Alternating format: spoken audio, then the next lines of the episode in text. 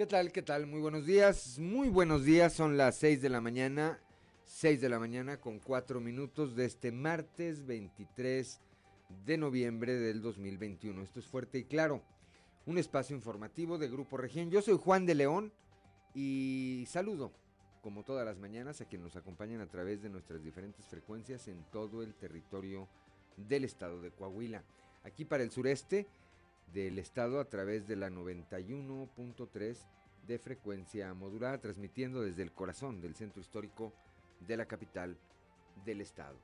Para las regiones centro, centro desierto, carbonífera y cinco manantiales por la 91.1 de FM, transmitiendo desde Monclova, desde la capital del acero.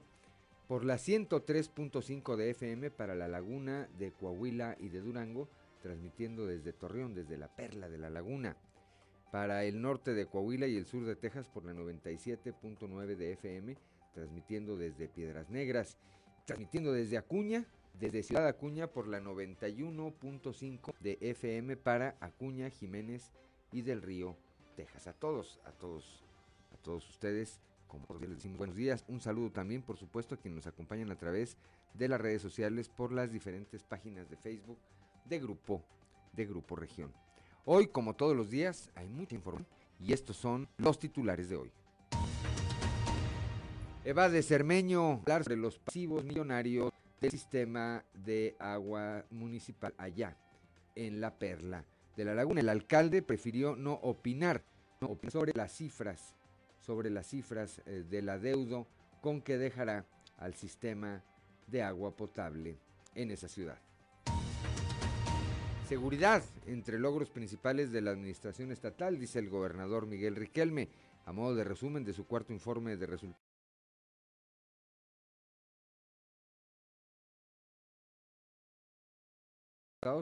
El eh, mandatario estatal anticipó con eso, que no solamente en la salud y en el rublo de infraestructura se realizaron inversiones importantes, sino también en el renglón de la seguridad pública.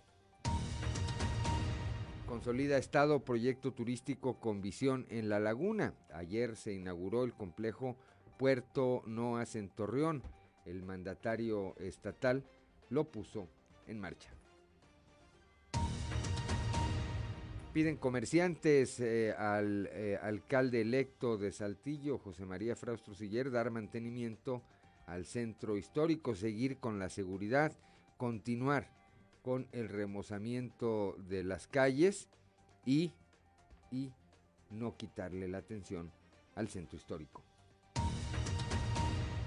Músicos, el día de ayer, el eh, día de Santa Cecilia, perdón, se celebró el Día del Músico. Bueno, el día de ayer eh, celebraron su día en la parroquia de Santa Cecilia.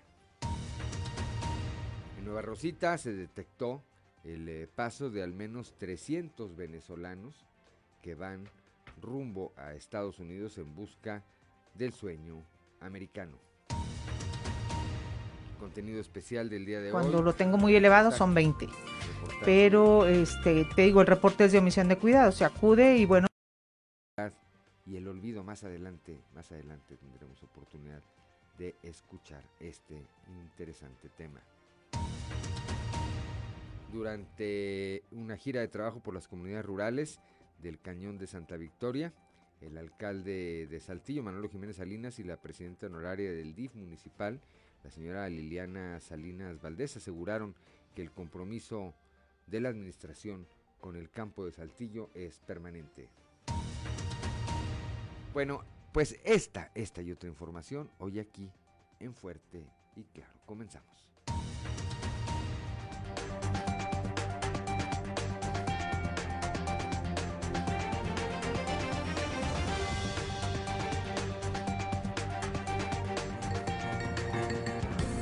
Esto es Fuerte y Claro. Transmitiendo para todo Coahuila. Fuerte y Claro. Las noticias como son. Con Claudio Linda Morán y Juan de León.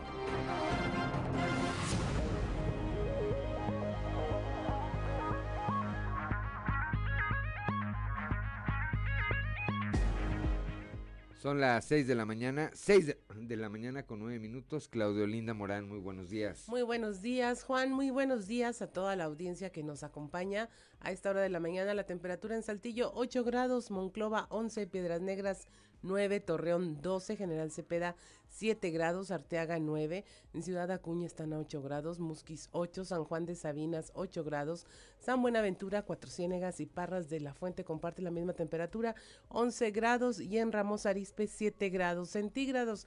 Pero si quiere conocer a detalle cómo va a estar el pronóstico del tiempo para el día de hoy, vamos con Angélica Acosta.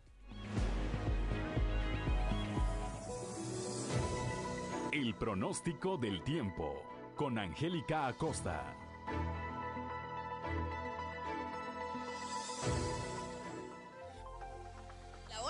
Feliz martes, ¿cómo estás? Muy buenos días, mi nombre es Angélica Costa y es un gusto para mí saludarte. Ya estoy lista para irnos con la previsión meteorológica del día de hoy. Pon atención, Saltillo, para este martes. Eh, a comparación del día de ayer, se va recuperando poco a poco el termómetro y esperamos alcanzar para hoy 18 grados como temperatura máxima y mínima de 14. Durante el día vamos a tener periodo de nubes y sol, va a sentirse fresco, sigue sintiéndose fresco y por la noche un cielo parcialmente nublado. 2% la posibilidad de lluvia ahí para Saltillo. Excelente, nos vamos hasta Monclova. 23 grados centígrados como máxima para este martes, mínima de 13. Durante el día, periodo de nubes y sol va a estar agradable. Por la noche, parcialmente nubladito y la posibilidad de chubasco, 2% ahí para Monclova. Perfecto, nos vamos hasta Torreón. Amigos, se va recuperando el termómetro, ¿eh? Torreón, máxima de 27 grados centígrados, mínima de 13. Durante el día vamos a tener solecito, va a estar agradable, más cálido a comparación del día de ayer y por la noche un incremento de nubosidad fresco por la noche. Abrígate, cuídate por favor, Torreón. 1% la posibilidad de lluvia, realmente muy baja. Nos vamos hasta Piedras Negras, 23 grados como máxima para este martes, mínima de 18. Durante el día vamos a tener periodo de nubes y sol. Se va a sentir agradable por la noche, un cielo principalmente nubladito y bueno, la posibilidad de chubasco, 2% ahí para Piedras Negras. Excelente, nos vamos ahora hasta Ciudad Acuña. Atención, Ciudad Acuña. Sube el termómetro ligeramente, poco a poco, paulatinamente vamos recuperando la temperatura normal. 23 grados centígrados como máxima para el día de hoy, mínima de 16. Durante el día vamos a tener periodo de nubes y sol, va a estar agradable. Por la noche un cielo principalmente nubladito, la posibilidad de precipitación de lluvia, 2% ahí para Ciudad Acuña. Excelente. Ahora nos vamos hasta Monterrey, Nuevo León, la Sultana del Norte. ¿Tiene usted compromiso por aquel rumbo? Ponga atención. Máxima de 20 grados para Monterrey el día de hoy martes, mínima de 14. Durante el día vamos a tener periodo de nubes y sol. Eh, por la noche un cielo principalmente nubladito y la posibilidad de chubasco muy baja también ahí para Monterrey, 2%. Bueno, pues se reduce la probabilidad de precipitación a comparación del día de ayer. Hoy, pues bueno, bajamos hasta 2% ahí en Monterrey. Listo amigos, ahí están los detalles del clima. Poco a poco se va recuperando el termómetro. Ya es temporada de frescos. Hay que cuidarse bastante, bastante del sistema inmunológico y el sistema respiratorio. Que tengas un muy feliz martes. Recuerda, hay que lavarse las manos frecuentemente con agua y con jabón. Buenos días. El pronóstico del tiempo con Angélica Acosta.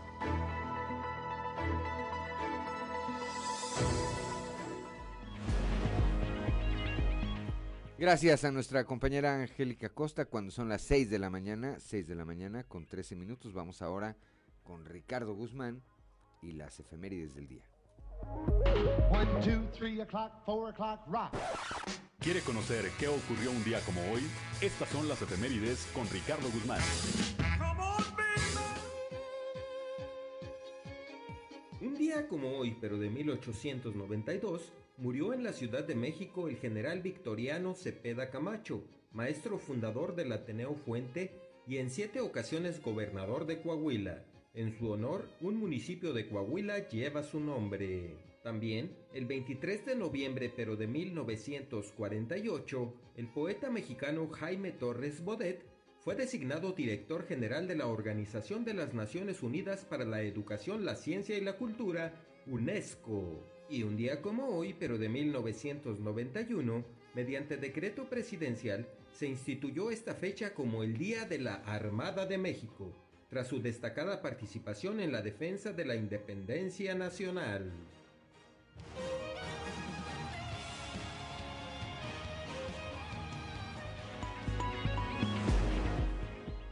Son las 6 de la mañana, 6 de la mañana con 14 minutos santoral del día de hoy, Claudio Linda Morán.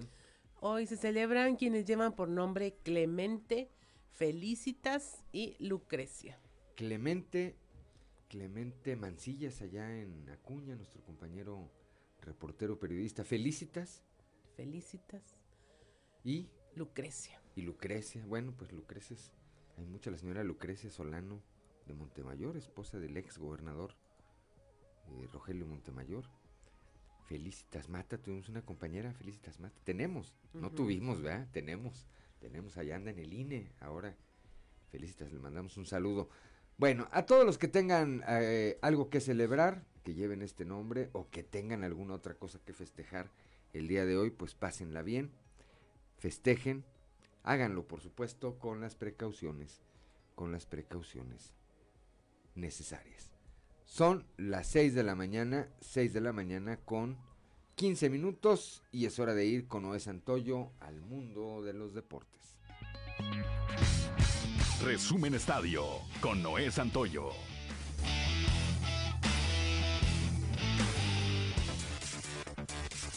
Liga MX anunció oficialmente cuándo, dónde y a qué hora se jugarán los cuartos de final, los cuales se estarán disputando este próximo miércoles, jueves, sábado y domingo. América y Pumas iniciarán este próximo miércoles 24 de noviembre con el partido de ida a las 19 horas y la vuelta el próximo sábado a la misma hora. Atlas y Rayados se enfrentarán también el miércoles a las 21 horas con 5 minutos y a la misma hora será la vuelta, pero el próximo sábado. León contra Puebla se jugará el jueves a las 19 horas y la vuelta a las 20 horas con 5 minutos del próximo domingo. Y para concluir, la llave entre Tigres y Santos Laguna iniciará también este próximo jueves a las 21 horas con 5 minutos en el Estadio Corona, mientras que la vuelta se disputará el domingo a las 18 horas en el Estadio Universitario el argentino Lionel Messi, el brasileño Neymar, el francés Karim Benzema y Manfé, además del portugués Cristiano Ronaldo, figuran entre los 11 jugadores candidatos al premio al mejor jugador de la FIFA 2021, según anunció el día de ayer este organismo. El experimentado manager Omar Malavé falleció este lunes 22 de noviembre en Estados Unidos. La información fue confirmada por diversos medios en Venezuela y posteriormente en México, principalmente en la comarca lagunera, pues aún era manager de los algodoneros dentro de la Liga Mexicana de Béisbol. Malavé murió a los 58 años de edad en su casa en Florida, Estados Unidos. El criollo venía de ser piloto del equipo algodonero de Unión Laguna en la Liga Mexicana de Béisbol. Más tarde, su hija informó que su padre no habría muerto por COVID-19, sino que se habría suicidado. Tom Brady lanzó para 307 yardas y 2 touchdowns y los Bucaneros de Tampa superaron 30-10 a los Gigantes de Nueva York la noche de este lunes dentro de la NFL. Los Bucaneros los vigentes campeones rompieron una racha de dos derrotas y Brady evitó perder tres encuentros consecutivos por primera vez desde 2002. Resumen Estadio con Noé Santoyo.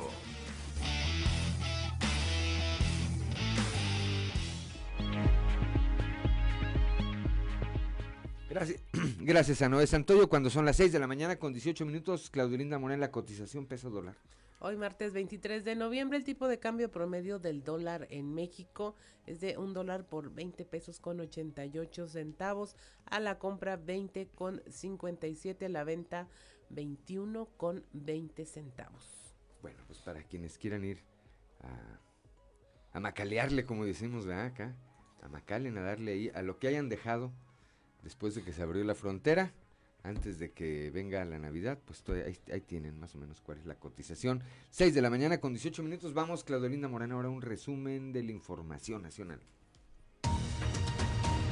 Nulo combate a la corrupción en México. El diario británico Financial Times asegura que el presidente Andrés Manuel López Obrador tiene poco que presumir en la lucha contra la corrupción. Esto a pesar de que López Obrador ha hecho de esta lucha su caballo de batalla. Sin embargo, aseguran los analistas, su lucha es más bien una estrategia profundamente influenciada por la política y con poco que mostrar, cuando la realidad es muy distinta. Y cita como ejemplo que en dos años y medio el fiscal anticorrupción solo ha logrado dos condenas por delitos y los casos de alto perfil avanzan con lentitud. En Chihuahua, la Guardia Nacional dispara y mata a un joven en Ciudad Juárez. Agentes dicen que actuaron al verse en riesgo.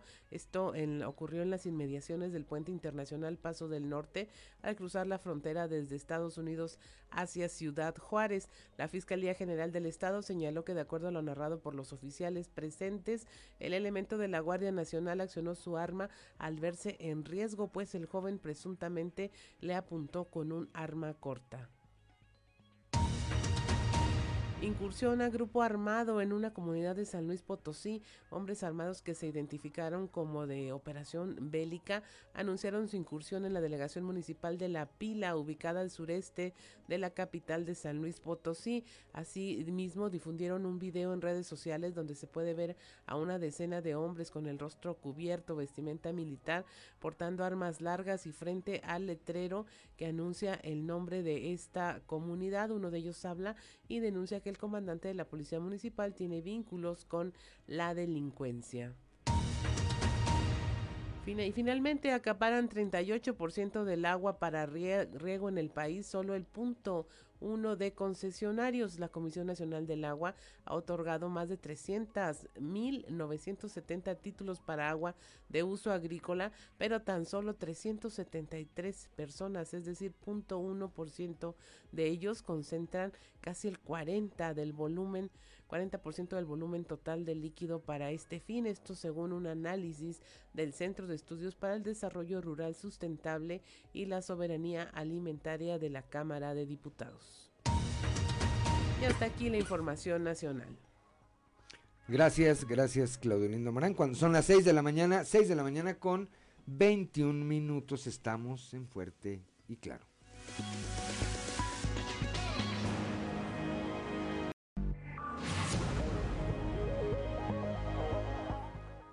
Son las 6 de la mañana, 6 de la mañana con 25 minutos, que no se le haga tarde. Continuamos esta mañana con la información y vamos rápidamente a la portada del día de hoy de nuestro periódico Capital, que en su nota principal destaca, pues calla Cermeño sobre deuda del CIMAS. Ayer le preguntaron sobre estos pasivos, con los pasivos reales con los que va a dejar al sistema municipal de aguas y saneamiento allá en la Perla de la Laguna y el alcalde de Torreón, Jorge Cermeño, dijo boca, boca, boca callada. Por otra parte, el eh, gobernador Miguel eh, Riquelme anticipó, anticipó, está a unos días de rendir su cuarto informe de gobierno, anticipó a modo de resumen de su cuarto informe que en eh, la inversión en su administración no solamente ha sido en infraestructura y en salud, sino también, también en seguridad. además, en, eh, allá en la región carbonífera, en eh, San Juan Sabinas, en Nueva Rosita, como le decimos también ese municipio, se detectó el paso de al menos 300, una caravana de 300 venezolanos que van rumbo a los Estados Unidos en busca del llamado sueño americano. Aquí en la capital del estado, los eh, comerciantes organizados del centro histórico de la ciudad, pues le hacen un llamado al alcalde electo de la capital, al ingeniero José María Chema Fraustusier, le dicen no deje, no descuide, por favor, el centro histórico de Saltillo. Ayer, ayer los músicos, eh, como cada 22 de noviembre, celebraron el Día de Santa Cecilia, la santa patrona de ellos, de los músicos. Más adelante le tendremos los detalles. El alcalde de la ciudad, Manolo Jiménez eh, Salinas, recorrió ayer eh, como lo hace de manera regular, la zona rural de Saltillo. Ahí pues llevó beneficios a, los pobladores de esa parte de nuestra capital y estableció con ellos, o reiteró, para ser más preciso, el compromiso de no dejarlos solos. Ayer también allá en la ciudad de Torreón, el gobernador Miguel Riquelme inauguró el complejo turístico y ecológico Puerto Noas. Ahí señaló que esta obra es resultado de la unión de voluntades y la suma de esfuerzos entre la comunidad, empresarios, ayuntamiento y el gobierno del estado. Más adelante también le tendremos todos los detalles de este evento y de esta obra. Cuando son las 6 de la mañana, 6 de la mañana con 28 minutos vamos a nuestra columna en los pasillos.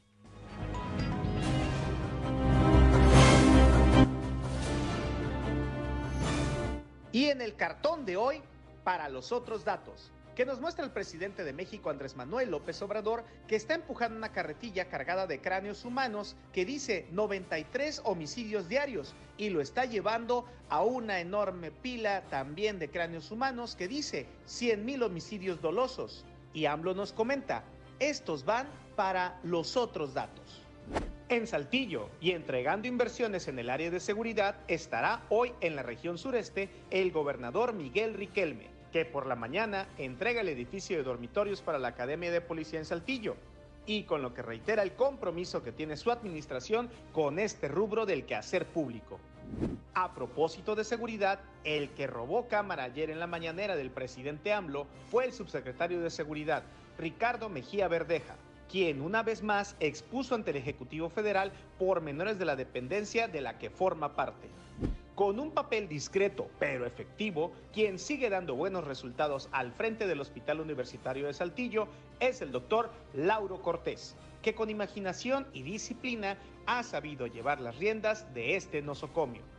Desde su responsabilidad como presidente de la Comisión de Turismo en la Cámara de Diputados, quien sigue y seguirá insistiendo en el tema de los pueblos mágicos es Jericó Abramo, que ayer estuvo en el vecino estado de Nuevo León a pesar del revés que en la aprobación del presupuesto le dieron los legisladores de Morena, el saltillense no suelta el tema.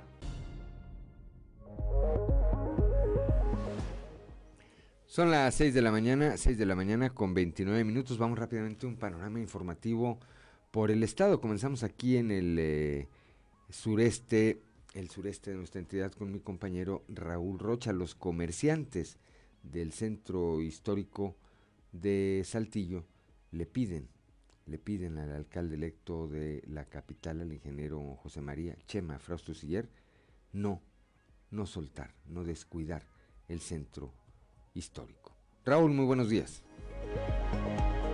¿Qué tal compañeros? Buenos días. Esta es una información para el día de hoy. Continuar con la seguridad, reparación de calles dañadas y seguir con el mantenimiento en el centro histórico son algunas de las solicitudes que han hecho los comerciantes del sector al alcalde electo José María Frostro Siller, dijo el presidente de esa asociación Salvador Rodríguez Sade. Agregó que esas peticiones las comenzaron a hacer desde que el próximo presidente de la capital coahuilense estaba en campaña. En general, en pocas palabras, el mantenimiento general.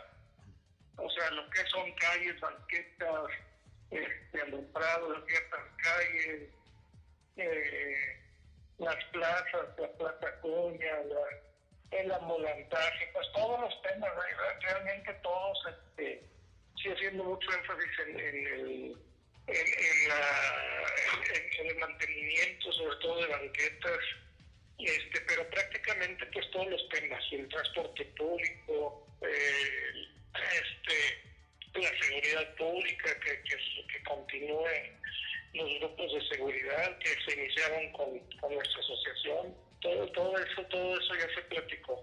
Ah, y... la verdad que pues se ve, se ve que sí, sí quiere este voltear al centro, este esperemos que sí se le meta ahí por lo menos en, pues en, en lo básico, ¿no? En el mantenimiento básico que esta es la información para el día de hoy. Buen día. 6 de la mañana con 32 minutos. Gracias a Raúl Rocha y continuamos, continuamos con la información. Claudio Linda Morán. Cada 22 de noviembre los músicos celebran esta fecha eh, con el santo patrono de Santa Cecilia. Nuestra compañera Leslie Delgado nos tiene los detalles de la celebración. Buen día, informando desde la ciudad de Saltillo. Cada 22 de noviembre los músicos celebran esta fecha, la cual se estableció en 1594 cuando el Papa Gregorio XIII designó a Cecilia como patrona de todos los músicos y los homenajes no tardaron en aparecer. Este lunes en la parroquia de Santa Cecilia decenas de músicos acudieron a festejar su día mediante una celebración eucarística presidida por el vicario parroquial, el presbítero Eduardo Sosa. A continuación, escucharemos su declaración.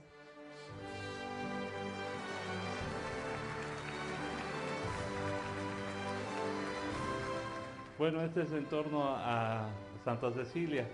Se le, se le dio este, el título de patrona de los músicos porque ella le gustaba la música y después de, casarse, pues se enfocó más también a, hacer este servicio ahí para alabanza y, pues acompañar. Desde entonces se le, se le acompaña a los músicos que animan las fiestas y ponen la alegría y el gozo también, sin querer este, ofender a Dios ni más, más bien con la música elevar una oración a Dios.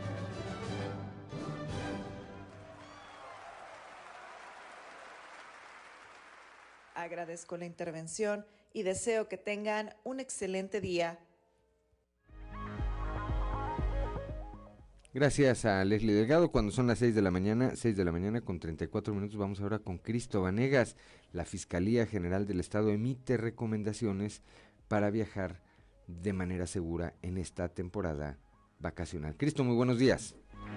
Hola, ¿qué tal compañeros? Muy buenos días, los saludo con mucho gusto a ustedes y a todos nuestros radioescuchan y déjenme platicarles que el día de ayer hablamos con el fiscal general del estado, Gerardo Márquez Guevara, quien dio a conocer que eh, algunas recomendaciones para las personas que van a viajar durante esta temporada vacacional por las carreteras colindantes aquí con el estado y también pues algunas recomendaciones para las personas que viajen en sí a diferentes entidades del país. Escuchemos parte de lo que comentó. Sí, nosotros estamos este, pues, con puntos de revisión carretero, particularmente en las inmediaciones o en las eh, eh, colindancias con Zacatecas, acá por Saltillo, también acá por el lado de la laguna, aunque no es la colindancia directa, sino con Gómez Palacio. Sin embargo, las recomendaciones que se hacen no solamente para Zacatecas, sino para todo el país es que pues, eh, se viaje en horas luz, eh, temprano y que no se arriesguen incluso a alguna descompostura, porque las descomposturas en los vehículos eh, en horas de la noche también dan oportunidad de que puedan ser objeto de un, robo. Eh, este, no en Zacatecas, sino casi en la carretera de San Luis, hace como tres meses el robo de un vehículo de una familia de aquí de Saltillo, pero finalmente se logró este, dar con ellos porque luego después del robo del vehículo no se encuentran las personas. Bien, esto es con la información con la que contamos al momento. Que tengan un excelente día. Gracias, gracias a Cristo Vanegas. Cuando son las 6 de la mañana, 6 de la mañana con 36 minutos, Claudia Olinda Morán. En la región centro, los problemas para imprimir los certificados de vacunación contra el COVID, bueno, les están dando problemas a quienes buscan empleo. Nuestra compañera Guadalupe Pérez nos tiene los detalles. Muy buenos días, saludos desde la región centro. Carlos Mata, líder de la CTM en Monclova, precisó que lamentablemente los problemas con la liberación de certificados de vacunación ha complicado la situación para los buscadores de empleo. Esto sumado a que algunas empresas en Monclova y la región están con bolsa de trabajo abierta. Se está batallando mucho, como lo hicimos referencia el tema es que hoy las empresas están pidiendo que el, solicitante tenga la vacunación completa. Le voy a dar un ejemplo muy simple. Hay una empresa que nos solicitó trabajadores, 300 trabajadores en un primer periodo y luego 300 trabajadores en otro, en otro segundo periodo. Mandamos alrededor de 950 solicitantes. En un proceso en el que mandamos el nombre del trabajador por si fue reingreso, que nos dice que es reingreso, le revisan su expediente para saltar algún paso que, haya tenido y ya pueda entrar a trabajar. De esos 900 gentes tenemos 250 contratados. Del restante, alrededor de 150 trabajadores están en espera de su, de su, certificado. Por eso hacemos el llamado a la autoridad que agilicen el proceso. Saludos desde la región centro para Grupo Región Informa, Guadalupe Pérez. 6 de la mañana, 6 de la mañana con 37 minutos. Vamos ahora al norte del estado con Norma Ramírez. Inicia este martes, le inician este martes los preregistros para la beca Benito Juárez. Norma, muy buenos días la información desde Piedras Negras es la siguiente. Larisa Casas García, servidora de la Nación, dio a conocer que a partir de este martes todos los jóvenes de nivel medio superior que busquen obtener la beca federal Benito Juárez tendrán que presentarse este martes en el CONALEP con su hoja de solicitud de la plataforma federal. Comentó que esta actividad se realizará tanto en Piedras Negras como en la región de los cinco manantiales a partir de las 9 de la mañana. Comentó que también esto se decidió debido a que se tiene que dar la oportunidad a más jóvenes para que puedan aprovechar el lograr estos beneficios, así lo señala con tres escuelas de lo que viene siendo centros comunitarios. Empezaríamos el día de mañana a partir de las 9 de la mañana. ¿En dónde van a estar? Estaríamos en la sede que viene siendo en la escuela Conalep. Ok, se estaban haciendo un preregistro por medio de la plataforma, ¿sí? El detalle es que los estaban citando en la ciudad de Allende a través de lo que viene siendo, lo que viene siendo a través de fechas estipuladas. Entonces, pero hoy se tomó la decisión de que se va a estar haciendo el día de mañana en Conalep, así como toda la semana que viene entrando. ¿Qué tipo de papelería es la que tienen que llevar? Deben de llevar lo que viene siendo la copia del CUR, acta de nacimiento, eh, lo que viene siendo también el, bueno, la credencial de la escuela también lo que tiene que llevar. Para Fuerte y Claro, desde Piedras Negras, Norma Ramírez. Son las 6 de la mañana, 6 de la mañana con 39 minutos, Claudelinda Morán. Eh, alcanzamos a irnos con nuestro compañero Ricardo Ramírez, también allá en el norte nos habla de la reapertura del puente internacional de presa La Amistad. Muy buenos días amigos de Fuerte y Claro, los saludo con mucho gusto desde Ciudad Acuña para darles a conocer que con el objetivo de agilizar el cruce entre Acuña y del río Texas, las autoridades migratorias de Estados Unidos han decidido, después de tres años, reabrir el cruce por la cortina de la presa de la amistad en Ciudad Acuña. Esto permitirá ahorrar hasta 30 minutos en el cruce hacia Estados Unidos. Actualmente, en el horario pico, sobre todo por la mañana, se pueden observar largas filas en el puente internacional Acuña del Río, con un tiempo estimado de cruce de 30 a 40 minutos. Sin embargo, en la presa de la amistad el tiempo de cruce es solamente de 5 minutos. El cruce en este sector se encontraba cerrado desde hace tres años, mucho antes incluso de que iniciaran las restricciones de viaje internacional con Estados Unidos por el tema de la pandemia. Esto debido a trabajos de reparación y mantenimiento que se realizaban en la cortina de la presa de la amistad, con el objetivo de hacer más eficiente el cruce entre ambas fronteras. Una vez levantadas estas restricciones de viaje no esenciales, las autoridades norteamericanas decidieron abrir este cruce, el cual está funcionando desde las 10 de la mañana hasta las 6 de la tarde, como anteriormente se hacía, solamente para vehículos particulares. Esto debido a que las cortinas de la presa de la amistad no están diseñadas para carga de vehículos pesados, informó desde Ciudad Acuña Ricardo Ramírez. 6 de la mañana con 41 minutos, estamos en Fuerte y Claro.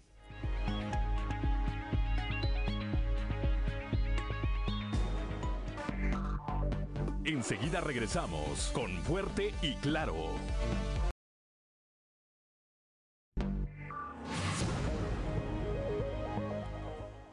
Son las 6 de la mañana, 6 de la mañana con 45 minutos. Somos Claudio Linda Morán y Juan de León y estamos aquí en Fuerte y Claro. Continuamos con la información. Eh, en el arranque de la semana, nuestra compañera Yolanda Ríos presentó un trabajo especial sobre el eh, Sistema Municipal de Aguas y Saneamiento allá en la Perla de la Laguna, sobre el CIMAS. Dice, estableció ahí eh, que la deuda con la que podría quedar este organismo sería de hasta 900 millones de pesos. Ayer el alcalde Jorge Cermeño Infante se negó, se negó a ahondar en el tema. Víctor Barrón, tú estuviste allá. Muy buenos días. Juan, muy buenos días y buenos días a nuestros amigos de Fuerte y Claro. Eh, así es, pues el día de ayer tuve la oportunidad de platicar con el alcalde sobre ese tema, la, la cuestión de, bueno, pues cuánto sería el acumulado a, el mes, al menos de octubre, en el tema de los pasivos del CIMAS. Sabemos que pues el presente mes aún no está contabilizado, pero bueno, pues el alcalde eh, eh, no decidió no dar números, no dar cifras Anteriormente, pues, daba su estimado, Juan, sobre esa cuestión del CIMAS, hacía un recuento sobre los temas donde puede haber pasivo. En esta ocasión no. Eh, y pues de esta manera fue como nos respondió. Vamos a escuchar. No, no, pues No me gusta dar números si no tengo todos los datos en la mano, pero te los, te los puedo pasar ya en su momento. No, pues en su momento va, se entrega todo al consejo. ¿eh? No, no, no, no, no, aquí no puede haber cosas ocultas porque lo público tiene que ser público. ¿eh? Los datos financieros de encima los, se le entregan al consejo cada mes. Oiga, pero ¿sí me podría dar su, su perspectiva de cómo dejaría el CIMAS? Muy bien, muy bien, con una empresa que tiene inversiones muy importantes en toda la ciudad, activos muy importantes y que hemos tratado de manejarla adecuadamente. Nada de bancarrota, alcalde. No, claro que no, hombre. Por supuesto que no. En fin, es una gran inversión que se hizo y que, y que hace falta mantenerla. Son las 6 de la mañana, 6 de la mañana con 48 minutos. Bueno, pues el alcalde Jorge Cermeño, como el presidente López Obrador, normalmente tienen otros datos. Víctor Barrón. Claro, y, bueno, dice, esto, esto que escuchamos al, final, eh, dice, ha hecho una importante inversión y sería, por, eh, sería crucial mantenerla. Eh, aquí la cuestión es, bueno, pues en qué condiciones le dejarías un sistema operador de aguas a la siguiente administración como para tener la capacidad realmente de emprender proyectos con un eh, nivel de pasivos de, de, más de 900 millones de pesos, ¿no? Esta cuestión eh, se, pues se ha ido eh, acumulando, ya pues faltan días, Juan, semanas para que esto termine. complicado que se pueda hacer algo y ahí está eh, perspectiva que pues al paso de algunas semanas, Juan, eh, eh, cambió en cuanto a, las declaraciones del alcalde precisamente en ese en ese aspecto, en ese en ese tema de los pasivos del CIMAS que pues sin duda pareciera que a la administración entrante, bueno, se le heredaría ese nivel de deuda, pero pues en el proceso de entrega-recepción todo eso debe ser debidamente eh, eh, revisado, Juan. Así es, una vez que se lleve a cabo este, este proceso entre la administración saliente y la administración entrante, me parece que va a quedar en claro cuál es realmente la situación en la que Jorge Cermeño Infante va a dejar el sistema de agua allá en Torreón. Gracias, Víctor Barrón, como siempre, por tu información. Eh, que tengas un excelente martes. Muy buenos días, un saludo para todos. 6 de la mañana, son las 6 de la mañana con 50 minutos, Claudio Linda Morán. Pues sigue el drama migrante. Eh, en unos momentos más vamos a estar platicando con nuestro compañero Moisés Santiago, porque allá detectaron 300 venezolanos que cruzan por la región en su travesía para llegar a los Estados Unidos. Un tema del que se ha hablado mucho, que parece no tener freno y vemos cómo los, los abusos que antes documentábamos que ocurrían de la frontera norte hacia el norte, pues ya están ocurriendo en territorio Ahora los cometemos de este lado, ¿verdad? Mexicano, sí. Así es. Y, conocemos muchas historias al respecto. Buenos días, Moisés. Hola, ¿qué tal, Claudia? Es un placer saludarles. La región carbonífera, pues sí, como bien lo comentas, tenemos información al respecto. En esta situación de la migración, pues se sigue dando en esta región carbonífera, se sigue viendo como el paso de migrantes. Ahora vimos que algunos venezolanos están cruzando por la región carbonífera. Salinas y Rosita han sido precisamente los puntos donde se han ubicado en busca del sueño americano. Eh, alrededor de 300 de estos venezolanos han salido de su país de origen por la situación que se vive en cuestión política y los disturbios que hay ahí, con la ilusión de llegar a la frontera y solicitar ese asilo humanitario en los Estados Unidos. Así lo dio a conocer, o así lo contó Maidenson García, quien pues a su paso por la carbonífera pudimos platicar con él.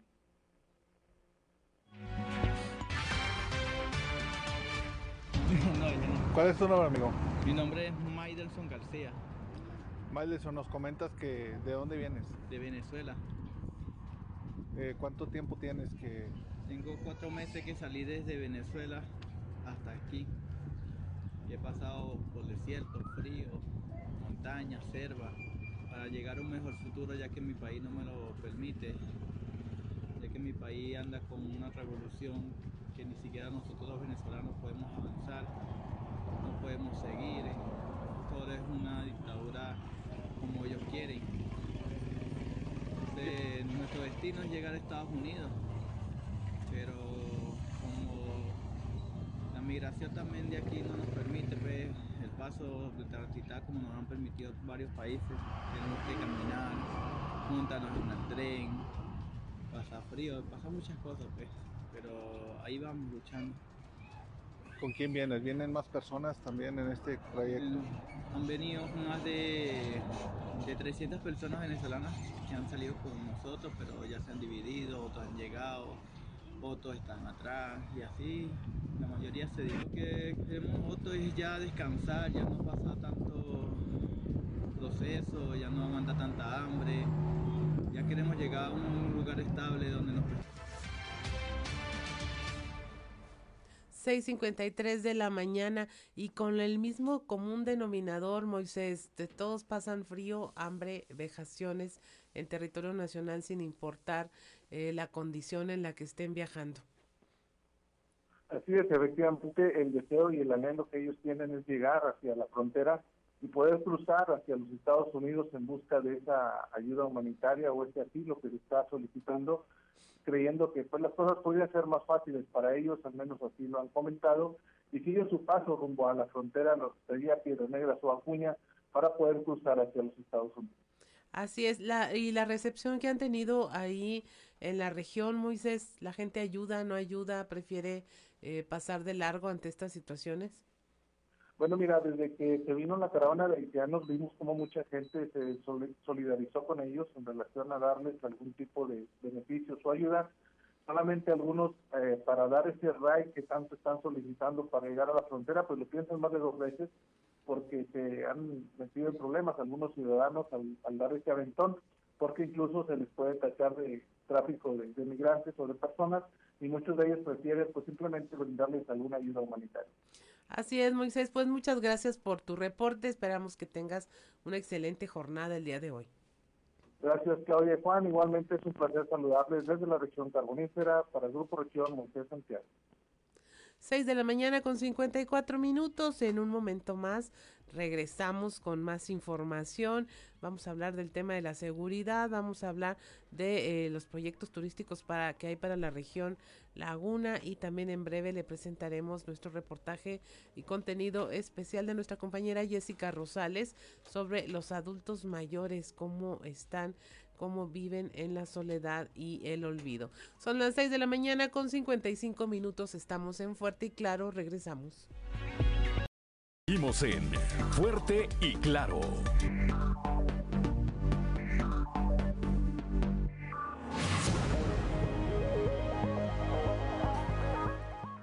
Son las 6 de la mañana, 6 de la mañana con 59 minutos. Continuamos con la información.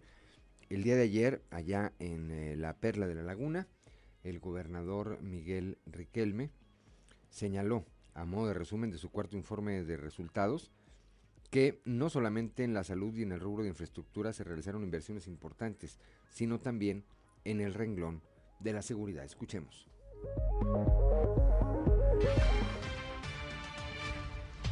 Y creo que eh, dentro de, los, de los mayores logros y la mayor inversión que destaca mi administración es el rubro de seguridad. No nada más se le metió al tema de la salud y de la infraestructura a la cual estoy dando cuenta en estos momentos de grandes obras, sino que también el tema de seguridad, que generalmente muchos estados gastan lo que da la federación, aquí no son suficientes, aquí nos dan 214 millones de pesos. este, este ejercicio eh, fiscal, que lo utilicé una parte para mejorar toda la infraestructura de radiocomunicación de, de nuestras policías en las cinco regiones. Pero nosotros, los coahuilenses, adquirimos patrullas, adquirimos equipo táctico, adquirimos armas. Estamos por entregar un cuartel con dinero de los coahuilenses de 480 millones de pesos. Está por terminarse el nuevo regimiento de Acuña, hecho por los coahuilenses, así de clarito, en nuestra alianza con el ejército.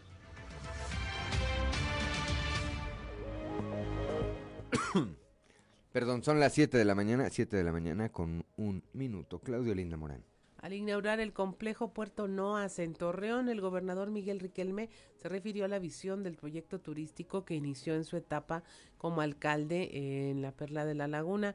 Eh, Miguel Riquelme dijo que los alcances de este esquema van más allá de la representatividad del Cristo de las Noas y con obras que se ubican en la zona centro y el sector poniente de la ciudad ya toma forma este circuito turístico que se pretende configurar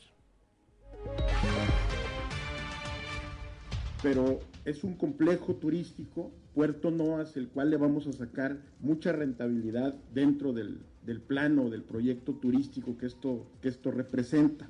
Yo quisiera recordar que esto se construye con una, con una visión que va más allá todavía de lo, de lo que representa y lo emblemático que es el Cristo de las Noas. Empezamos con el teleférico, con 160 millones de pesos, 90 millones del Paseo Morelos, 56 millones de este parque que hoy estamos entregando.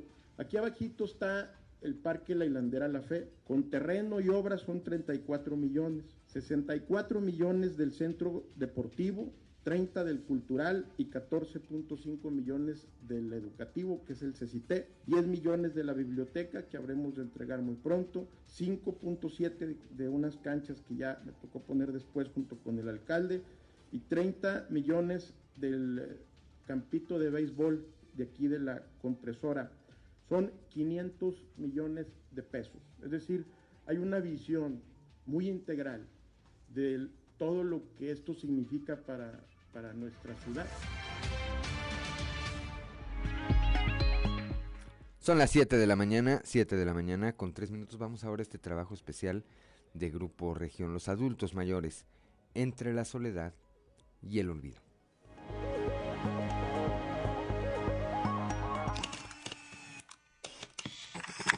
La falta de cultura en México de elaborar un plan una vejez digna ha provocado que algunos adultos mayores queden al cargo de sus hijos o nietos, en ciertos casos sometidos a prácticas de violencia o abandono por parte de su propia familia que los deja en situación vulnerable. En Coahuila, el Sistema del Desarrollo Integral para la Familia opera el programa AMA, Adultos Mayores en Abandono, que atiende a personas mayores de 60 años en situación de abandono por falta de familia o de apoyo familiar y en situación de vulnerabilidad social. Así lo explica el director de la dependencia estatal, Roberto Cárdenas Zavala. Nosotros tenemos atendidos 3.000 adultos mayores, que como bien comentaba, no todos entran dentro del programa, dentro del padrón de atención eh, continua, porque son casos como se platica ahorita, que eh, probablemente perdieron el empleo los hijos, que ahorita por alguna enfermedad, que simplemente tuvieron un problema eh, eh, hemos encontrado casos que les quitan la tarjeta de su pensión, que el tema de la herencia, que el tema de la escritura y que se resuelve. Pero el adulto mayor tiene su pensión, tiene alguna forma de tener su economía, eh, algún hijo o hija los atiende, pero era necesario atender por una vía asesoría, vía judicial o de salud. La, la, Secretaría de Salud que está en este convenio, la Secretaría de Trabajo, conseguimos la oportunidad de un, un trabajo para algún hijo, para algún familiar. La Secretaría de Salud, bueno, este paciente pues tenía un problema de azúcar, un tumor, una situación médica, vamos a ayudarle a sacarlo y sacamos de su problema inmediato. Ya los temas donde sí están abandonados, donde no tuvieron familia o la tuvieron, pero los hijos cambian de, lugar, cambian de ciudad, hacen su familia y pues bueno, es muy complicado que puedan estar así al pendiente. Mientras tanto, en Saltillo, la Unidad de Integración Familiar, solo en lo que va del año, ha recibido 157 reportes de omisión de cuidados en adultos mayores, entre los que se encuentran actos de violencia. Esto lo informa la coordinadora de la instancia municipal, Patricia Moreno Domínguez. Mira, normalmente reportes eh, en un mes, eh, cuando lo tengo muy elevado, son 20. Pero este, te digo, el reporte es de omisión de cuidados. Se acude y bueno, tú ya vas descartando si hay omisión de cuidados o, qué es lo que sucede en ese entorno familiar. Y lo mínimo que he tenido de llamadas han sido cinco. El año pasado tuve 147 eh, reportes este, y de esos, bueno, pues haz de cuenta que somos un coladorcito, vamos viendo este, cuáles son los que ameritan que lo vean las otras instancias ¿Y cuáles es nada más de momento? Porque ahí incluyo pues aquel viejito que se salió de su casa y no pudo regresar. Entonces entra ahí, ¿verdad? Como un adulto en situación de riesgo. Mm, tenemos nuestra base de datos, este, checamos, si encontramos ahí algún antecedente, bueno, pues ya tenemos domicilio y todo y lo llevamos. Damos recomendaciones, cuáles, pone una plaquita con su nombre, su número de teléfono, para que cuando se vuelva a salir. Porque es imposible tenerlos encerrados, podamos hacer que sea más fácil que alguien no pueda regresar a su domicilio.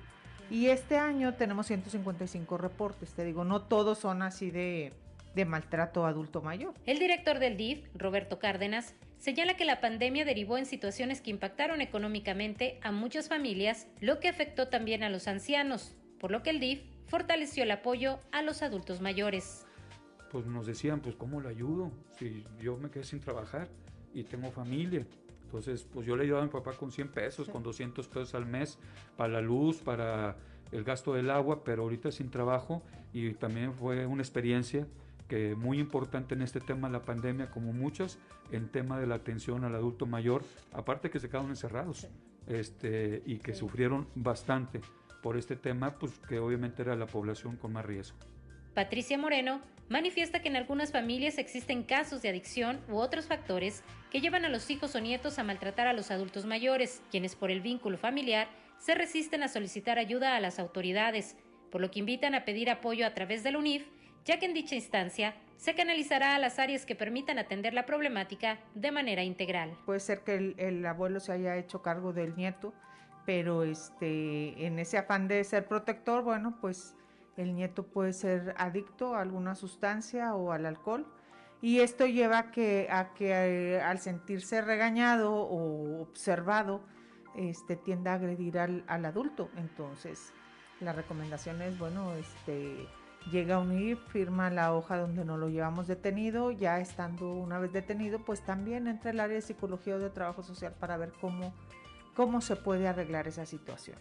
Este, tratamos primero de convencer, ¿verdad? De, de dejar las adicciones o bien este, salir del domicilio y dejar los abuelos, ¿verdad? Eh, no los estés mortificando, no les estés este, quitando lo poco que ellos tienen. Eso puede ser por una parte y sucede lo mismo, o sea, así como lo, los nietos, sucede también lo mismo con los hijos. Este, a veces llegan y te dicen, no, es que quiero que me apoye con mi hijo, pues ¿cuántos años tiene su hijo? 50, caray, o sea, ya a los 50 años y con adicciones o con un problema de alcoholismo es difícil este, poder eh, quitar esa adicción y se habla con los adultos en, en, relación a, bueno, atiéndete tú primero en el área de psicología y veamos de qué manera podemos ayudar. En México, se estima que en 2050 habrá un número mayor de adultos mayores que de jóvenes. Sin embargo, hoy más del 40% de los mexicanos no tiene ningún ahorro o plan para el retiro que les garantice una vejez digna. ¿Y tú, ya sabes cómo quieres llegar a la edad adulta? ¿Has pensado en establecer un plan que evite dejarte en condición vulnerable? Reportó para Grupo Región Jessica Rosales.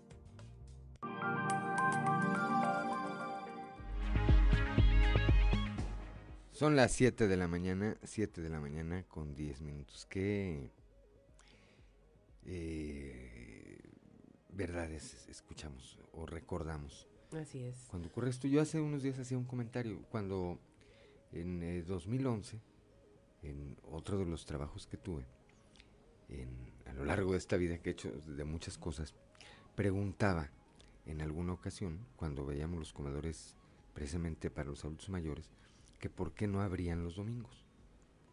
Y me explicaba una persona encargada de uno de ellos, decía, es que normalmente los eh, adultos mayores esperan en sus casas para que vayan a visitarlos sus familiares, sus hijos, sus nietos, sus hermanos. Dijo, cosa que normalmente nunca pasa, ¿eh? pero ellos se quedan en su casa esperando. por eso es el, el, domingo es un día de muy poca afluencia en los comedores porque no vienen. Este, y, y no pierden la esperanza, decía, o sea, lo más eh, dramático es que no pierden la esperanza. Tienen meses, semanas en que no los visita nadie y aún así siguen sin salir de su casa los domingos porque están esperando que alguien los vaya Por si viene alguien. Oiga, si abuelita, ¿por qué no sale? ¿Por qué no va con nosotros al cine? No, porque qué tal si viene mi hijo. Sí. Es bien común escuchar eso.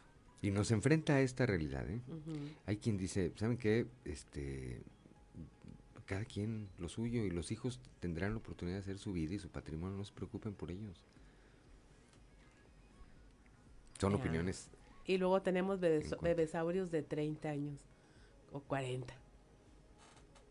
O de 50, ¿verdad? Como así el... el- Ay, ay, ya, dicen que estamos dando pedradas. por- Son las 7 de la mañana, 7 de la mañana con 12 minutos. Privilegiando los lineamientos sanitarios, la Secretaría de Educación revisará los protocolos que las instituciones educativas deberán aplicar ante la temporada invernal y los cambios climatológicos de la temporada con la Secretaría de Salud. Escuchemos a la encargada del despacho de la Secretaría de Educación Pública aquí en Coahuila, María del Carmen Ruiz Esparza.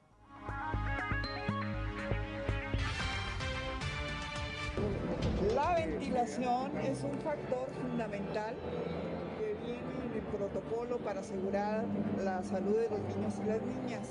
Sabemos que hay bajas temperaturas, que hay altas temperaturas y aún así se va a requerir la ventilación. Yo hago un llamado a todos los padres de familia para que pues manden a sus niños totalmente abrigados para que no vayan a sufrir algún percance pues, de catarro, de gripe o algo así. ¿no?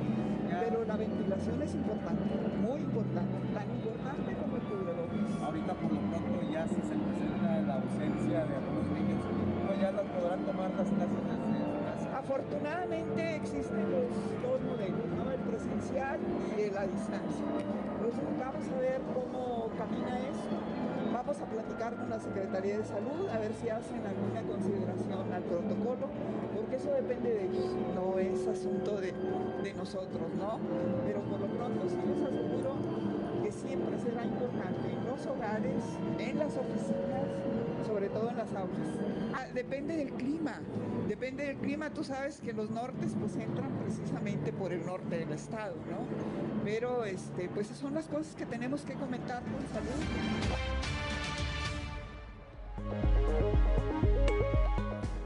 Son las 7 de la mañana, 7 de la mañana con 14 minutos. Claudio Linda Morán. Preparan ya el operativo Abrigo para esta temporada invernal, esto en Sabinas. José Pichardo González, director de Protección Civil, señaló que se mantiene una estrecha coordinación con las corporaciones para realizar los recorridos en, los sectores de la periferia de esta ciudad sabinense y se cuenta con dos albergues preparados en caso de que se requieran espa- espacios para resguar- resguardar del frío a indigentes o población vulnerables.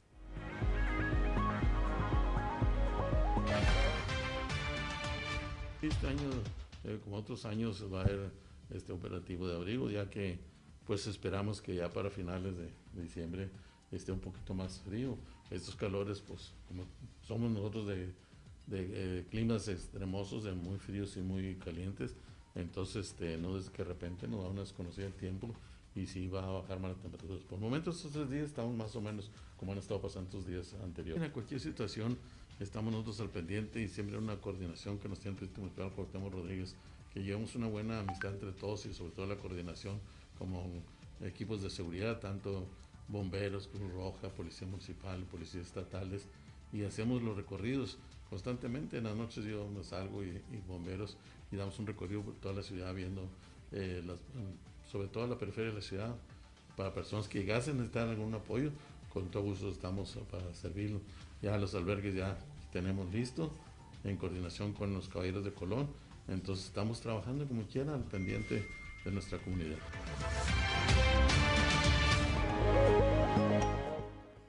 Son las 7 de la mañana, 7 de la mañana, 7 de la mañana con 15 minutos durante una gira de trabajo por las comunidades rurales del Cañón de Santa Victoria. El alcalde de Saltillo, Manolo Jiménez Salinas, y la presidenta honoraria del DIF municipal, la señora Liliana Salinas Valdés, aseguraron que el compromiso con el campo de Saltillo es permanente. En estos cuatro años visitamos todos los cañones ejidales de Saltillo. Junto con nuestro gran equipo atendimos de manera permanente a las 106 comunidades rurales de la capital de Coahuila, donde hicimos una inversión municipal histórica. En esta ocasión llevamos programas de apoyo a nuestra gente del cañón de Santa Victoria, destacó el alcalde.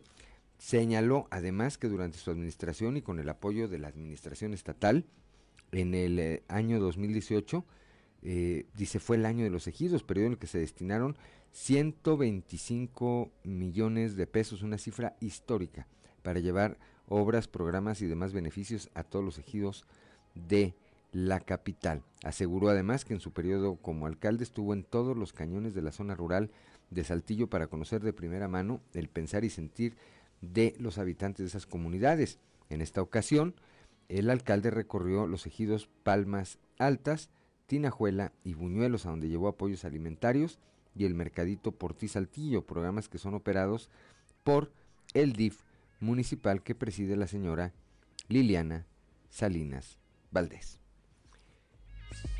Son las 7 de la mañana, 7 de la mañana con 17 minutos. Claudio Linda Morán. Sí, Ricardo Guzmán, nuestro productor, nos pasaba por ahí el dato del de, eh, fallecimiento de María del Refugio Melchor Martínez.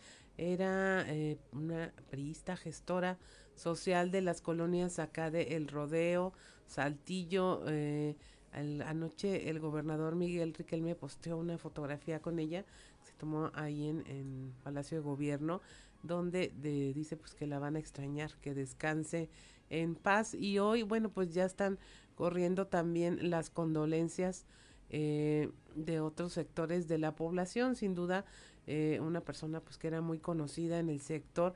Y de hecho estaba viendo ahí en algunas publicaciones de amigos y compañeros periodistas donde databan de este acontecimiento también que eh, como comentamos posteó el propio gobernador también ya hay por ahí Chema Fraustro Siller está también mandando sus mensajes de condolencias a la familia de María del Refugio Melchor Martínez Cuquita, dice una gran amiga y gestora social en Saltillo que siempre trabajó por el bien de sus allegados. Firma José María Fraustro Siller, alcalde electo de Saltillo. Sí, seguramente, eh, seguramente en el transcurso del día de hoy muchos otros eh, miembros de este partido pues estarán eh, manifestando su condolencia a la familia y su pesar por el fallecimiento de esta que fuera efectivamente, como bien señalas, una activista, una activista importante de el tricolor. Bueno, pues lamentable, lamentable sin duda. Son las 7 de la mañana, 7 de la mañana con 19 minutos y vamos a platicar hoy con el secretario de Economía con el ingeniero Jaime Guerra Pérez.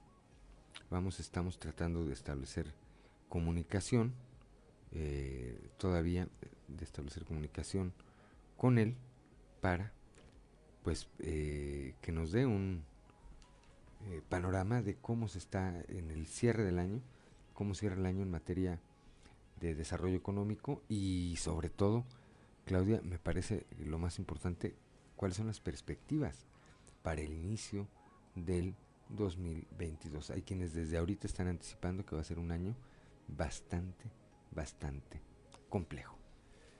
Son las 7 de la mañana, 7 de la mañana con 20 minutos. Estamos en Fuerte y Claro.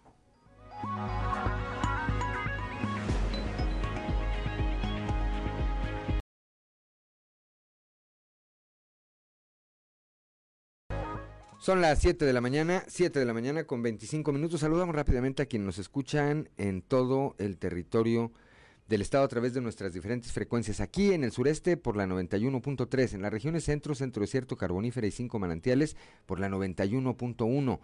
En Acuña del Río y Jiménez por la 91.5.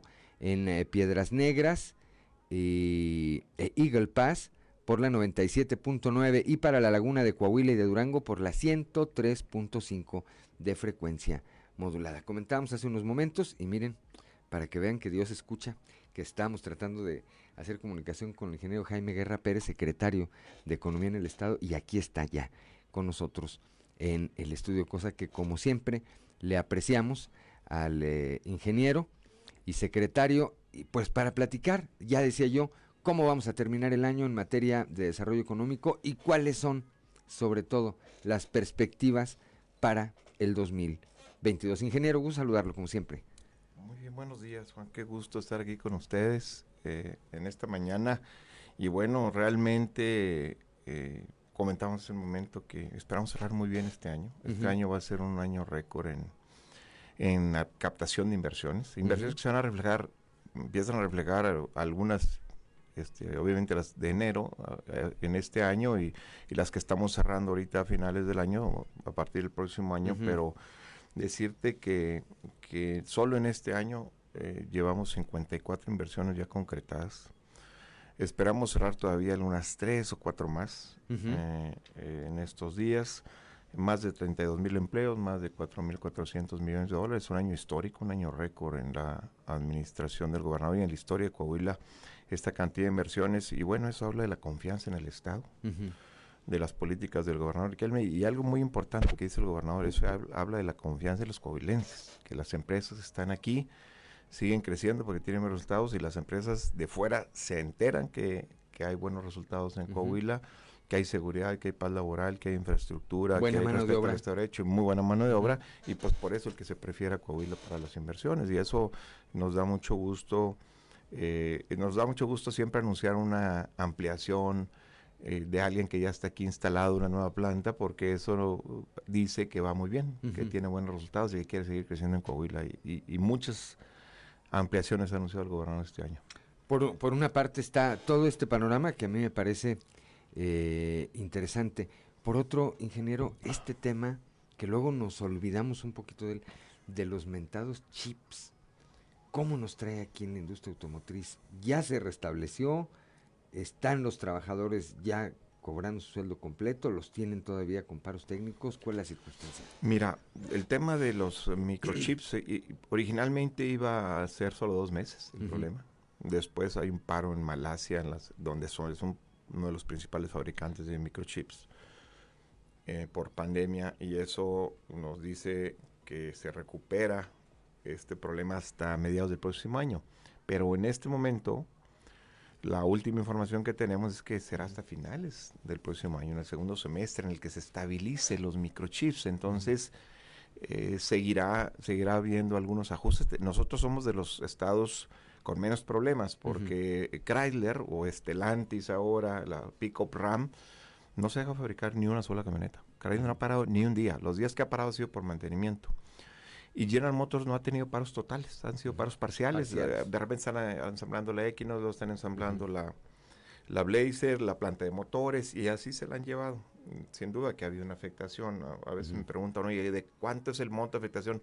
Pues no lo sé, es muy variado porque hay gente que siempre está trabajando, hay gente que está fuera con un salario reducido, eh, pero bueno, la industria automotriz no no le gusta perder trabajadores porque les cuesta mucho entrenarlos, Juan. Entonces, no puedes dar de baja y al, mes o a las tres semanas que arranca, eh, contrátalos y luego a los dar de baja, no lo puedes hacer. Porque igual y ya te lo ganaron.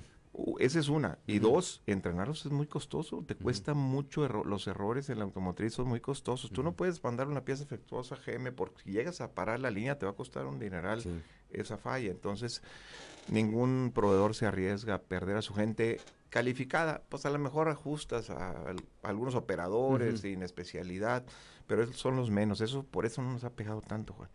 No hemos crecido, pero, pero decirte que llevamos eh, solo en este año 42.631 empleos, nuevos empleos solo en este año, más de 62.000 de julio del año pasado para acá aún con la contracción de la industria automotriz. Si la industria automotriz no tuviera este problema, estaríamos con una cifra mucho mayor de empleos. Y somos de los estados que más rápidamente se han recuperado de la pandemia. Y esta crisis, somos un estado eminentemente automotriz. El 20% del Producto Interno Bruto del Estado lo genera la industria automotriz. Entonces, eso no nos ayuda, pero... Pero bueno, hay otras industrias que las, las inversiones que se han anunciado, llevamos 150 inversiones en lo que va de la administración que es una cifra histórica. 67.500 empleos, más de 8.400 millones de dólares. Y faltan dos años todavía, ¿no? Y, traemos 54 proyectos en proceso. Eh, vamos a cerrar muy bien este año y yo espero que los próximos dos años también eh, este vamos a tener un buen cierre, vamos a tener mucho empleo. A veces este, es bueno y hay quien reclama que, falta mano de obra, pero bueno, mil veces mil veces una crisis de empleo que una de desempleo. Mil veces. Por muchas razones.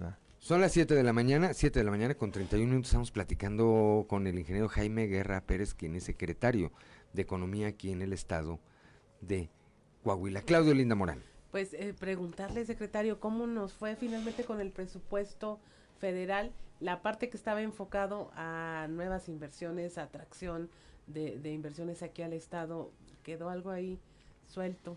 Gracias, Claudio. Mira, nosotros no hay, no hay apoyos para las empresas, eh, por un lado. Por otro lado, este, hay un recorte muy fuerte a la Secretaría de Economía. No tienen presupuesto, Economía Federal. No tienen presupuesto, siempre nos piden que apoyemos nosotros en eventos, hasta en viáticos, este, y es difícil porque por un lado ellos eh, presentan ahorros y nosotros presentamos más gasto, porque pues cargamos con gastos que a veces no son de nosotros, pero Mira, no, no hay presupuesto. A nosotros, eh, por ejemplo, las empresas que llegan y las que están aquí ampliándose, eh, eh, hay una, había un apoyo muy importante en capacitación. Las empresas, ahorita decíamos, les cuesta mucho capacitar, entonces antes la federación apoyaba con uno, dos o hasta tres meses de salario mínimo para, para capacitar a los nuevos trabajadores, pues para que las empresas lo que están empezando, pues no sea tan pesado. Pues bueno, esa esa, eso se eliminó el año pasado. Las becas de capacitación las eliminó el gobierno federal. Me tocó estar en una conferencia, en un Zoom, el gobierno federal, a través de economía, nos trajo este, una empresa. Hablaron conmigo, oye, queremos este, que lo apoyes, quieren venirse a Coahuila, una empresa de muebles, una empresa italiana. Y la empresa, en la hora de la conferencia, nos decía, oye, secretario, queremos que si nos dan las becas de capacitación, le digo, oye, pues qué bueno que está la federación aquí conectada, porque ellos la cancelaron, pero aquí te están escuchando y yo espero que puedan revivir estas becas, ¿no? Y pues lo están cancelando. Entonces, pues en eso no lo podemos apoyar. Nosotros tenemos, depende de la región en la que tenemos regiones más contraídas como la centro, la carbonífera, que hemos trabajado mucho para, para diversificarlas. Ha llegado inversión a estas regiones. Allá damos más incentivos que aquí en el sureste o en la laguna. Y los incentivos que damos son pocos, realmente es de extensión del empleo es que es el 2% de, de, la nómina, que pues es importante ingreso para el Estado, pero es más importante para el Estado que esa inversión se instale aquí en Coahuila, que no vaya para otro lado, que, se, quede. Entonces, por eso eh, lo que hacemos es dar algo de incentivos y otra cosa que es fundamental y no sucede en todos lados, Juan Claudia, son el gobernador atiende personalmente a todos los inversionistas que vienen a Coahuila siempre lo recibimos nosotros, avanzamos en el proyecto y siempre el gobernador lo recibe en Palacio para, para él personalmente darle la confianza del Estado. Sí, que sientan el interés que hay y, y el apoyo desde el gobernador a cualquier inversión, de 100 empleos o de 1000 empleos. El gobernador siempre los atiende y eso, siempre que salimos de la oficina del gobernador con, con los inversionistas, les da mucha confianza que el gobernador personalmente hable con ellos y, les platique del estado de Coahuila, todo lo que está pasando en seguridad.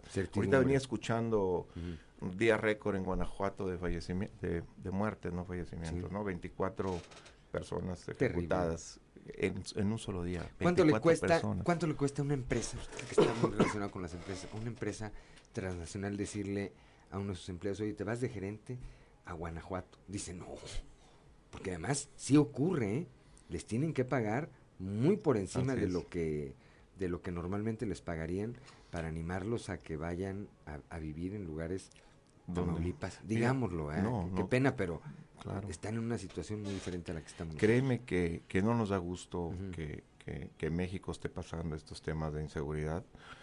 Aquí en Coahuila tú puedes transitar de noche a todo el estado. Yo me ha tocado, ahora que se abrió el puente, acompañé al gobernador Riquelme a, una ceremonia de apertura en Piedras Negras. Nos fuimos a las 7 de la tarde de aquí, llegamos a las 11 de la noche a Piedras Negras. Toda la noche manejando, los atravesamos todo el estado sin ningún tema, sin ningún riesgo, sin nada que veas un vehículo raro, cero. Y eso eso cuesta mucho, no creas, o sea, el, dinero que le ha metido el gobernador Riquelme a seguridad, la atención personal que le da seguridad, los cuarteles que se están construyendo, está por entregarse un cuartel en Acuña. Y el Estado fue el que pagó, lo construyó el ejército. Pero el Estado pagó la construcción, o sea, eso cuesta. Y cada soldado que va a estar viviendo ahí le va a costar al Estado. Pero bueno, el gobernador Riquelme no escatima en temas de seguridad porque sabe que ese es el principal eh, elemento que evalúa, eh, evalúan los inversionistas. Lo primero que dicen es saber cómo está la seguridad del Estado para ver si invierto ahí o no. ¿A dónde voy a ir a dar? ¿verdad? Eso es fundamental. Son las 7 de la mañana, 7 de la mañana con 36 minutos. Continuamos platicando con el ingeniero Jaime Guerra Pérez, secretario de Economía aquí en el Estado. A ver, hace unos días veía yo en una columna nacional, me parece que el periódico Reforma, que la General Motors o en directivos de la General Motors, pues veían con cierta reserva lo que estaba ocurriendo en el país. Tenemos peligro aquí en Coahuila, donde la General Motors es un, eh, bueno, está eh, anunció una inversión de mil millones de dólares.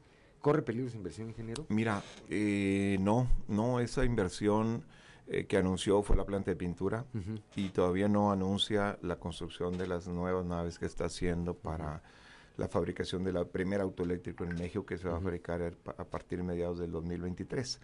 Paco Garza, gran amigo, eh, director, el presidente de General Motors en- aquí en México, eh, mencionaba que, que, pues está pensando en no hacer más inversiones si no Ujú. cambian las cosas. Ahora, Estados Unidos está incentivando mucho el que fabriquen los autos eléctricos allá. Ujú. Entonces, eso, si México no reaccionamos a incentivar de alguna manera también esa fabricación aquí, nos, van a- nos vamos a quedar sin fabricación de autos en México, eh, siendo que México es de los principales fabricantes de autos. Es más, Coahuila somos el exportador número uno de autopartes y vehículos de, de transporte. Entonces, es muy lamentable si no apoyamos a la industria automotriz en este cambio de generación, que es un hecho, ya, ya se está dando, ya Sí. se está construyendo las instalaciones para estos autos eléctricos, ya se anunció en todo el mundo, ya hay, ya hay montos o cantidades de autos que se tendrán que consumir a partir del, del eh, 2030, Ujú. ya, hay- o sea, ya, ya te están marcando pautas para decir, va a transformarse la industria de vehículos de combustión interna a Ya. eléctricos. Ya es un hecho. Es Entonces, más vale que reaccionemos para que no se nos vayan las inversiones. 7 de la mañana, 7 de la mañana con 38 minutos. Ingeniero, antes de culminar, la perspectiva para el 2022. Mira, bien, bueno, buen cierre este año y, y traemos inversiones muy grandes en proceso, muy grandes, aquí en la sureste, en la laguna principalmente, que sin duda a principios del próximo año el gobernador va a anunciar, porque estamos en el proceso de cierre y obviamente son confidenciales. Eh, un buen año, se ve un buen año. Esperemos mm, un tema que no nos gusta mucho hablar, pero pues que es el de la pandemia. Este, están subiendo otra vez ligeramente los casos, no tanto como la tercera ola. Nos dice Angela Este, Merkel que va a ser terrible y digo, para la ver... cuarta ola, Sí, ¿no? Entonces, La cuarta ola. es- de- dependemos también de eso, dependemos que nos sigamos cuidando. Vienen fiestas decembrinas, viene fin de año, viene Día de Reyes, eh, vienen reuniones familiares importantes, viene invierno, Claro. enfermedades respiratorias, entonces tenemos Cuidémonos. que cuidarnos. Eso, es, eso es lo fundamental para... Sería lamentable caer en una cuarta ola, que tengamos que restringir eh, actividades. actividades que, que la instrucción del gobernador es, es, la gente tiene que trabajar, la gente tiene que vivir, de, Claro. tiene que tener ingresos, creo que eso es fundamental. Entonces, depende que nos cuidemos, eh, sin duda que será un buen año el próximo año. Para arrancar, para arrancar fuerte. Así es. El siguiente año. Pues gracias, ingeniero, como siempre. Un La placer verdad, estar con ustedes, Juan, Claudia, gracias por la Antes de que acabe el año, seguramente nos tendremos que ver de nuevo. Con mucho gusto, aquí estaremos. 7 de la mañana, 7 de la mañana con 40 minutos. Estamos en Fuerte y Claro.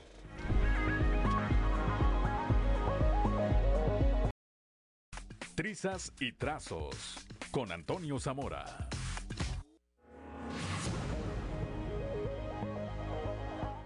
Siete de la mañana con 44 minutos. Le apreciamos mucho a nuestro compañero y amigo periodista Antonio Zamora que no haya accedido a movernos por este día en particular y sin que el caso siente precedente el horario de su participación. Toño, muy buenos días. Buenos días, Juan. Buenos días a, las personas que nos sintonizan a esta hora. Hace poco, eh, Arca inauguró un nuevo centro de distribución acá en Muclova por el Boulevard Carlos Salinas de, de Gortari. Por lo tanto, el que tenía en el centro de la ciudad, que ya pues no había manera de salir de por ahí, eh, este, pues eh, va a ser, eh, aunque todavía está ocupado, pues yo creo que próximamente eh, no, no será de esa manera. Y ahí empezaron a surgir informaciones diversas. Y el día de ayer estuve con un grupo de, de médicos, bueno, eran tres o cuatro, este, y, y empezamos a platicar de muchas cosas eh, ahí tenemos un médico chairo, eh, llega y luego la, la, raza le hace el feo. Este es otro tema.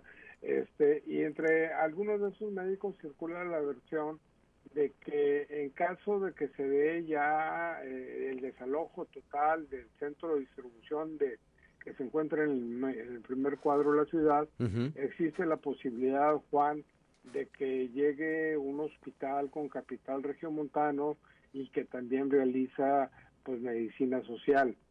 Es decir, este, se constató que el inmueble, el terreno son suficientes para que el Hospital Muguerza tenga, vamos a llamarle así, una sucursal en Moclova.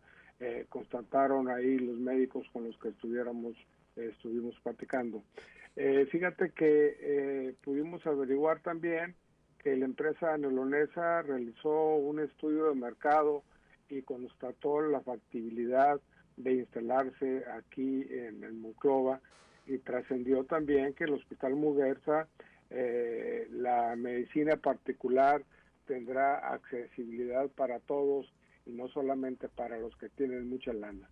Eh, eso es una buena noticia. Ahí es donde entra la medicina social que se practica en este hospital, que tiene módulos en las colonias, como lo, las tiene Saltillo, y, todo a bajo precio. ¿no? Ojalá y esto eh, se, sea eh, verídico o, que esto se constate. Que se concrete, sí. Días.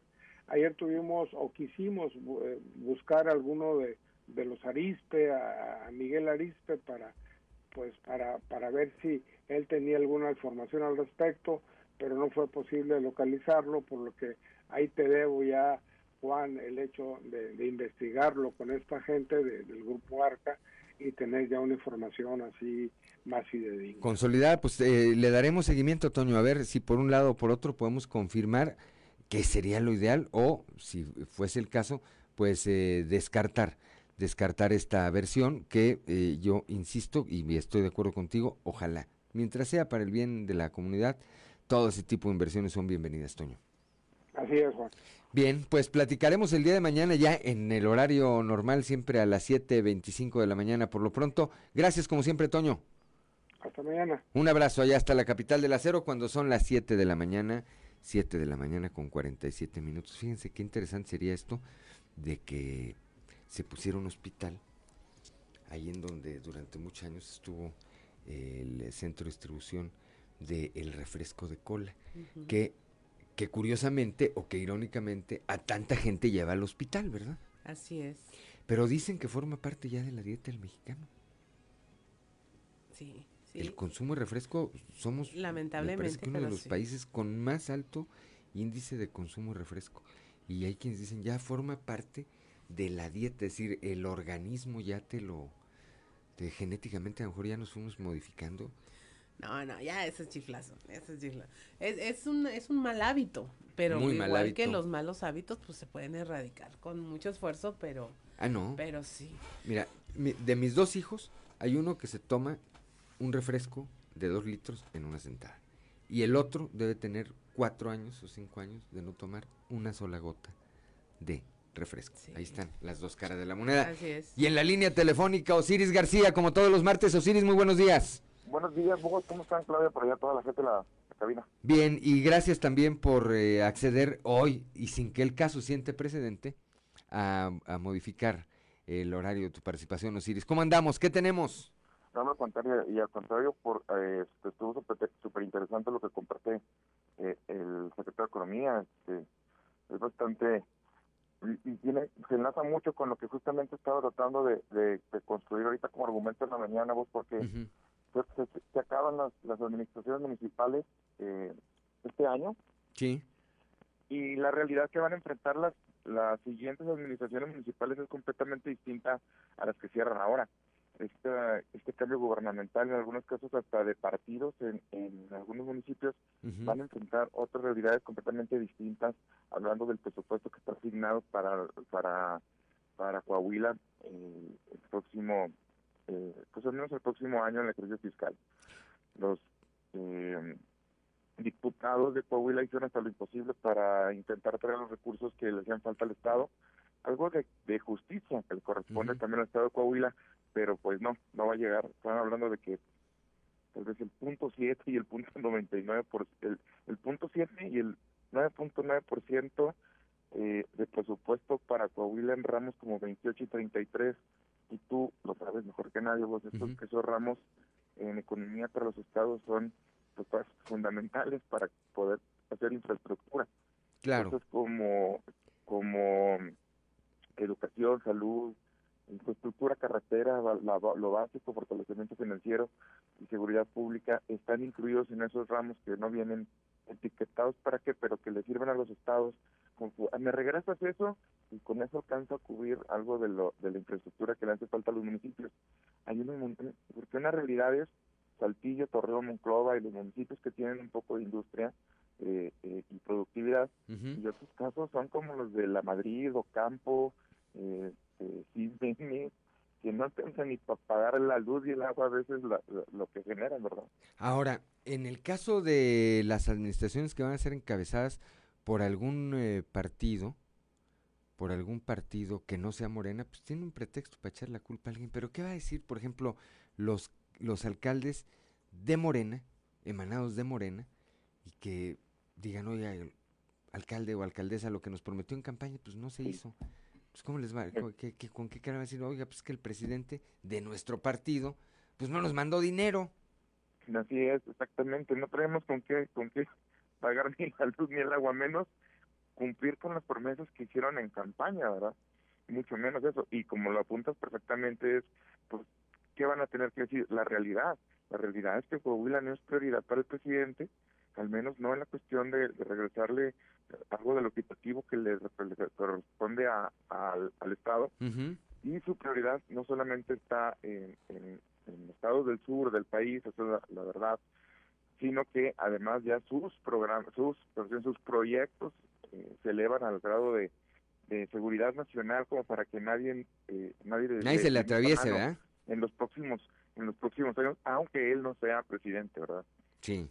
Qué qué este qué interesante, qué interesante lo que estamos viendo y lo que estamos viviendo porque me parece que estamos apenas empezando empezando a ver eh, de lo que se va a tratar de lo que se va a tratar este tema. Me parece que la elección del 2024, en 24 es, es, la, la, federal, ¿verdad, Osiris?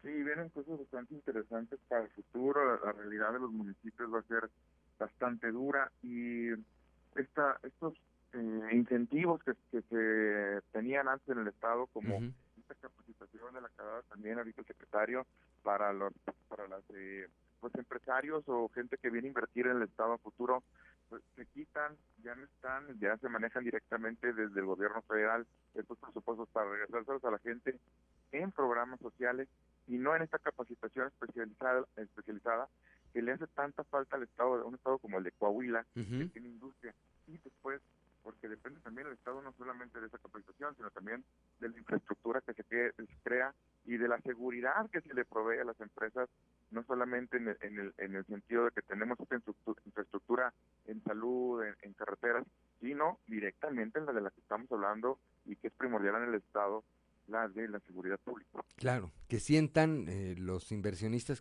que, su, que lo que van a atraer aquí y que sus empleados pues tienen un, tienen, eh, un buen panorama para desarrollarse aquí en nuestra entidad. Pues bueno, nos veremos. Eh, gracias como siempre Osiris y platicaremos aquí el próximo viernes guitarra, guitarra en mano. Seguro, vamos a platicar de los perfiles de las mujeres para el próximo sexenio. Hoy, hoy, hoy. Bueno, platicamos. No espantes, platicamos el viernes, Osiris, guitarra en mano. Pásala bien como siempre. Seguro. Muy buenos días. Son las 7 de la... Gracias, Osiris García, como siempre. 7 de la mañana con 54 minutos, pues ya nos fuimos. Gracias, gracias como siempre por eh, acompañarnos. Gracias a Ricardo Guzmán en la producción, a Ricardo López en los controles, a Claudia Olinda Morán por su acompañamiento siempre, a Ociel Reyes y a Cristian Rodríguez, a Cristian Rodríguez y a Ociel Reyes para que no vaya a ver ahí, ¿verdad? Este, que hacen posible la transmisión de este espacio a través de las redes sociales, pero sobre todo gracias a usted, que nos distingue con el favor de su atención. Lo esperamos el día de mañana a partir de las 6 y hasta las 8 de la mañana, aquí, en Fuerte y Claro, un espacio informativo de Grupo Región, bajo la dirección general de David Aguillón Rosales. Yo soy Juan de León y le deseo que tenga usted el mejor de los días.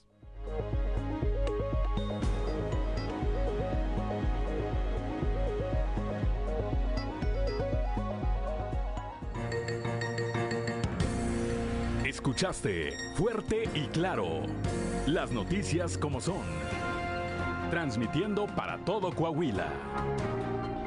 Fuerte y claro con Juan de León. De lunes a viernes a partir de las 6 de la mañana.